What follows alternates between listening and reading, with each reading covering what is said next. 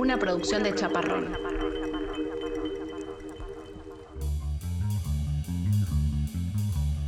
Presidente Kit, los tenemos en la mira.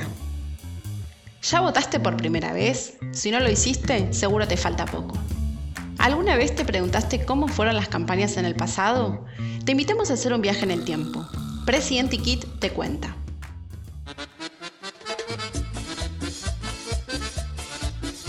Como te lo anticipamos en el capítulo anterior, hoy te vamos a presentar a Carlos Saúl Menem.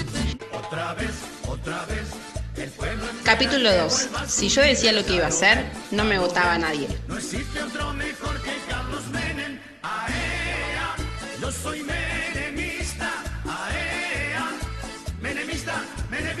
Menem fue presidente de Argentina entre 1989 y 1999 y fue el mandatario que más tiempo estuvo en el poder, por más de 10 años. Venció las elecciones presidenciales con casi un 50% de votos y asumió seis meses antes de lo programado tras la renuncia de Alfonsín. El excéntrico presidente argentino, que llegó al poder como caudillo popular y gobernó como capitalista, centró su campaña en perfilarse como candidato antisistema. se va a un sistema de vuelos espaciales. Que no lo voy a defraudar. En su primer mandato, entre 1989 y 1995, eliminó la hiperinflación, estabilizó la política, promovió el consumo, recibió apoyo internacional y generó consenso nacional para cambiar la constitución.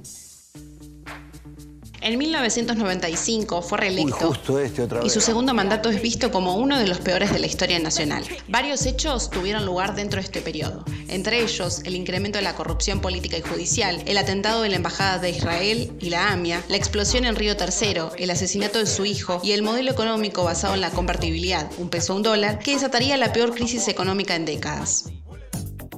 Las campañas del riojano buscaban llamar la atención del espectador y en uno de ellos enumera uno a uno los supuestos logros durante su mandato. Él puede no haber hecho todo, pero que hizo mucho nadie puede negarlo. Él no hizo todo, pero que hizo mucho por nuestra Argentina nadie puede negar. Un peso fuerte, Menem lo hizo. El respeto internacional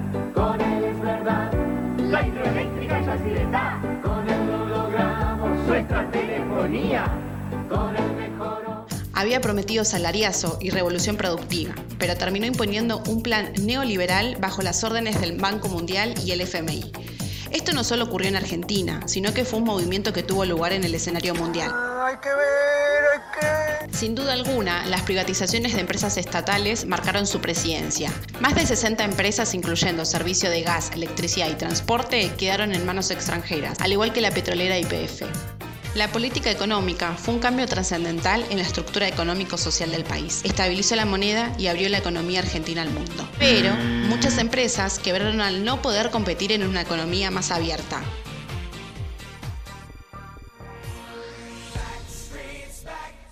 Pasear en Ferrari, bailar con Yuya y Madonna, jugar al golf con George Bush, recibir a los Stones en la Quinta de Olivos, no le alcanzó para ser reelecto. Cada vez que usted está programando algún viaje, hay algún golpecito económico. Bueno, ¿cuál es el golpe económico? El temblequeo del dólar. No, no, no hay ningún temblequeo del dólar. La década menemista terminó el 10 de diciembre de 1999 con Fernando de la Rúa proclamándose presidente de todos los argentinos al superar el 50% de los votos.